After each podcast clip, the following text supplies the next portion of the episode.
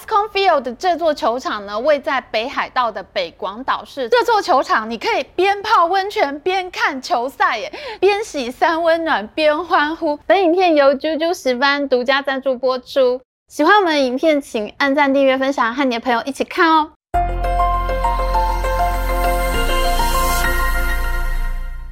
Hello，大家好，我是 Amy。我们的团队跟我说呢，最近热点新闻呢，只要搭上棒球场，流量都会爆炸。啊，真的吗？真的是这样吗？新竹棒球场现在真的是陷入了林志坚和高虹安两任前后任市长的复仇战之中。县市长大选之前呢，我们就一直看到前市长阵营一直狂轰滥炸高虹安，而选后呢，高虹安立刻展开大报复，狂挖大秘宝。以前新竹市长根本就不是很引人瞩目的位置，没想到现在天天爆炸，变成全国焦点，简直就是要重演台北大巨蛋前后任市长互相绞杀的戏码。新竹棒球场现在真的有这么夯了吗？这集我们赶快来追流量，做一集球场炼金术。纽约洋基队在台湾拥有广大球迷，这当然是因为我们台湾之光王建民曾经在洋基队投球的关系哦。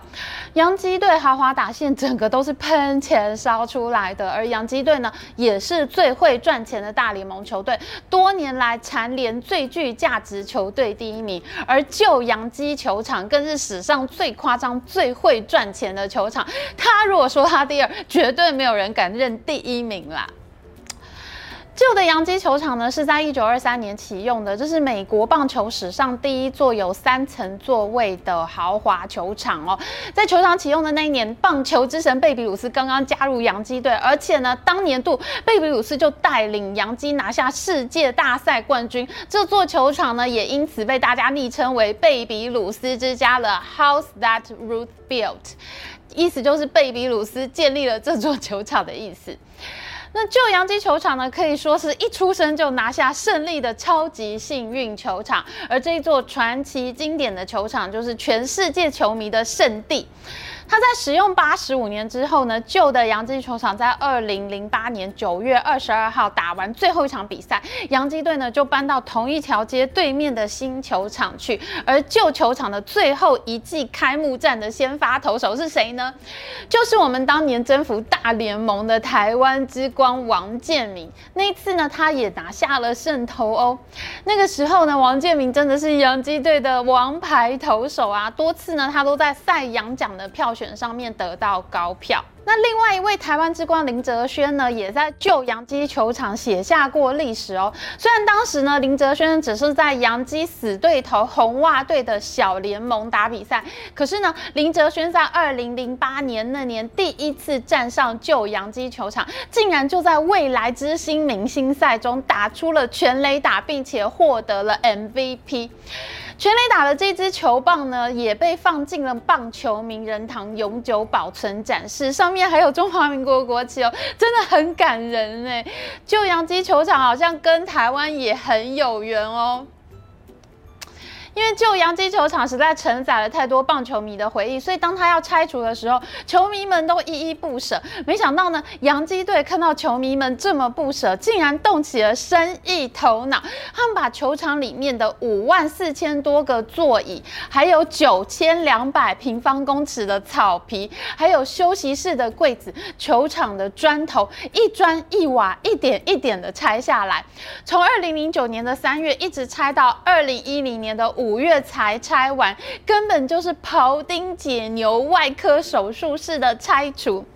那为什么要这么一点一点拆得整整齐齐呢？因为洋基队呢就把这些球场的遗骸全部当成纪念品来保存贩售。一块边长七点五公分的带土草皮要卖七十九美元，相当于两千五百元新台币买一片洋基球场的草皮。哎，你会买吗？而纪念公园的砖头呢，一块要卖一百五十美元，相当于四千五百元新台币。你买一块砖头回家收藏，你会买吗？旧洋基球场的每张座椅呢，拍卖价是八百美元。你买一对座椅的话，优惠价是一千五百美元。而本垒板到投手板之间的红土呢，竟然要两千五百美元。就连洋基球场的垃圾桶和禁烟标示牌呢，都上网标价拍卖了。明星球员的东西更是卖出天价，譬如说永远的洋基队长基特 Derek Jeter 呢，他的柜子就拍出了十万美元哎。事实上，洋基队呢，为了买断这一座球场，还付给了纽约市政府一千一百五十万美元，才获得球场完全的物权。光是细细的拆解这座球场，他也花了五百万美元的拆解费用。不过呢，这个拍卖的消息呢，简直就是轰动了全世界，各国媒体都争相报道，就连国家地理频道都制作了纪录片。这根本就是顶级炼金术，洋基队的粉丝力真的是。太强了。原本呢，拆掉旧球场呢是很花钱的事情，顶多场内的电缆线啊、废铜废铁可以拿去卖钱。然而，一个强大的品牌它就没有废弃物，洋基球场呢竟然全部拆解打包，全部卖给了球迷。哇！我看到了这件事情以后，我也想到我小的时候呢，台北市有圆山动物园，有大象林网，其实我也很愿意买圆山动物园的一砖一瓦当做纪念品。哎，现在真的。好怀念哦。那么现在呢，这座旧洋基球场的原址变成了公园，叫做 Heritage Field，球场的遗产的意思。哇，这真的是一座拥有庞大遗产、令人怀念的球场啊。除了美国洋基球场的纪念品炼金术呢，日本也有很厉害的球场炼金术哦。我们都知道，日本职棒呢也是非常受欢迎的职业运动。台湾人这么热爱棒球呢，这跟台湾曾经被日本统治有很大的关系。因为台湾从日本时代就有少年棒球队去打甲子园棒球赛的历史。那日职呢，在台湾其实也有很多球迷哦。那今年日职的大事件之一，当然就是日本北海道火腿队的新主场 ESCON Field Hokkaido 要落成启用了。哇，这球场真的超级狂哎！大家想到北海道会想到什么呢？是不是泡温泉、滑雪、吃帝王蟹呢？这个球场都做得到。ESCON Field 这座球场呢，位在北海道的北广岛市，从二零二零年四月动土兴建，才盖三年就已经盖好嘞，即将在二零二三年赛季启用。这是全日本首座有开合式屋顶的天然草皮球场哦，可以容纳三万五千名观众。可是这些呢，其实都还好。最疯狂的是，这座球场你可以边泡温泉边看球赛耶，就在球场的左外野有温泉池。你可以入住球场的饭店，在温泉池里面看球赛。如果全雷打打到左外野的话，你可能还可以站起来接球。这座球场为什么可以这么狂？因为它其实呢是位在北海道的全新度假饭店 Ballpark F Village 度假村里面，而球场的本体呢是采用向下挖掘的设计。那饭店里面的楼层呢，其实是环绕球场的地面所新建的，可以三百六十度无死角观赛。每一个楼层里面呢，都有各种风味餐厅提供北海道当季食材，而且你在餐厅里面呢，还可以喝到球队自己的啤酒酿造所他们酿出来的新鲜啤酒哦。不只是温泉池可以看球赛，这个饭店的所有房间都可以看到球赛。你可以在自己的房间爽看球赛。如果你要去洗桑拿浴的话，你也可以看到球赛，边洗三温暖边欢呼。那就不用说了，你一定可以在酒吧看球，斜躺在你的床上看球。哦，我现在就好想要去订这个饭店哦。可惜呢，这个球场是要到今年夏天才能启用。那因为呢，北海道火腿队曾经出过很多很多大明星，其中最走红的呢，就是现在在大联盟打球的大谷翔平和达比修友。所以呢，这座新球场也有一个 Tower Eleven 十一塔。因为呢，大谷翔平跟达比修友都曾经穿着背号十一号的球衣，号称呢是十一号球衣的继承者。所以呢，这座塔就叫做 Tower Eleven。而这座球场里面呢，还有一整面墙，上面印有大谷翔平和达比修有的超大帅气肖像，真的是很以这两位球员为荣哎。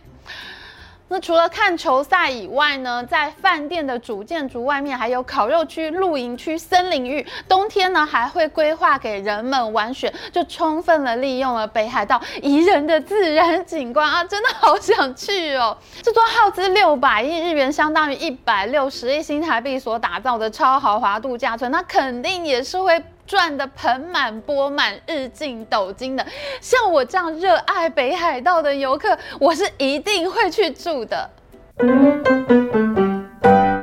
好的，看完了美国职棒和日本职棒的球场炼金术，回过头来看我们新竹球场，真的好凄凉哦！不知道什么时候才可以开打呢？曾经在贝比鲁斯之家洋基旧球场光荣出赛的林哲轩呢，他现在效力于台湾职棒的富邦悍将队。他在去年七月呢，在新竹球场出赛的时候，因为扑球而造成左关节撕裂伤，那现在呢都还没有复原，还没有验收的球场就拿来比赛，当时其实就造成了很大的争议。到了现在呢，因为新当选的市长高虹安竟然挖出球场下方有废土，更是连日成为话题。其实我们这一次呢，在查阅这些球场的资料的时候呢，就发现其实职业棒球场的球场呢。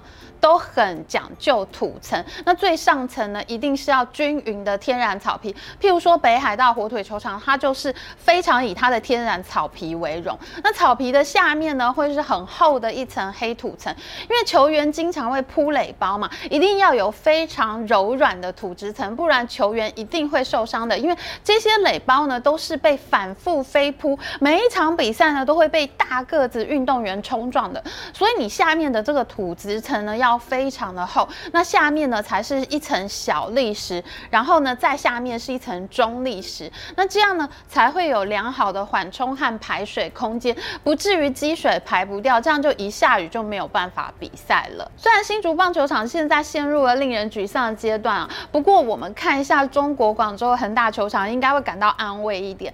在二零二零年的时候呢，中国前三大地产商之一的恒大集团，他们和广州市政府签约，要在广州。市政府一片政府用地上面呢，盖一座可以容纳十万人的球场，希望呢能够都作为二零二三年亚洲杯足球赛的比赛用地。那恒大集团呢，还会在整个足球场的周围呢，新建大量的公寓，打造一个足球城。这就跟北京鸟巢体育馆外围变成高级住宅区的想法是一样的。那这座足球场的外观真的超神奇，竟然是莲花造型哎！整个建筑呢，就好像一朵打开的莲花一样，所以呢，就被大家昵称为莲花球场。哦，我第一次看到莲花球场的图片就笑出来了，因为我觉得台湾人一定不会选用这个外观的，因为呢，这有点像是台湾人办白事的时候要折纸莲花嘛。这个造型呢，在台湾其实比较像是宗教建筑，一般的建筑物，我觉得可能有一点镇不住吧。诶，我是不是有一点迷信的倾向呢？不过后来这个莲花球场真的夭折了耶，莲花造型好像真的不是谁都可以驾驭的。如果你有美籍 Amy 追剧时间都有看的话，你一定知道，我们从前年到去年一直都有在追踪中国的房地产危机。其中呢，最惨烈的主角呢，就是中国恒大集团，他们几度濒临破产，差点要演变成中国雷曼兄弟事件。直到现在，中国的房价都还没有恢复。到上个月的资料呢，中国的房价都还在下跌。所以呢，这座预算一百二十亿人民币，相当于新台币五百五十亿的广州莲花球场呢，竟然就成为了一个超级大型烂尾楼，盖到一半就没钱盖下去了。那现在只剩下钢骨结构，就好像柯文哲市长刚刚上台的那几年，台北大巨蛋一样，赤裸裸的钢骨结构矗立在那边，好可怜的感觉哦。那现在莲花球场呢，因为实在没有钱继续盖下去，所以整个建筑结构要大改造，会从本来有的那个莲花花瓣的造型呢，向内收成钻石造型，比较内敛，结构没有那么复杂，那继续新建的经费也就没有那么的高。而原本预计要作为二零二三年亚洲杯足球赛的梦想呢，这肯定是泡汤了嘛，因为这个球场都还没有盖好。那我们现在看看莲花球场，是不是觉得还挺安慰的呢？虽然我们的新竹球场呢，并没有像洋基球场那样一砖一瓦都可以炼金，也没有像北海道火腿球场那么豪华、那么惊奇，但是毕竟呢，这是花了台湾人十二亿新台币盖的球场，那在台湾呢，也已经是顶级预算了。我们真的很希望呢，最后双方呢能够有一个好一点的折中结局哦。好的，那我们今天的影片就到这边。如果喜欢我们影片的话，请记得帮我们按赞，还有记得按订阅频道加开启小铃铛。我们下次再见哦，拜拜。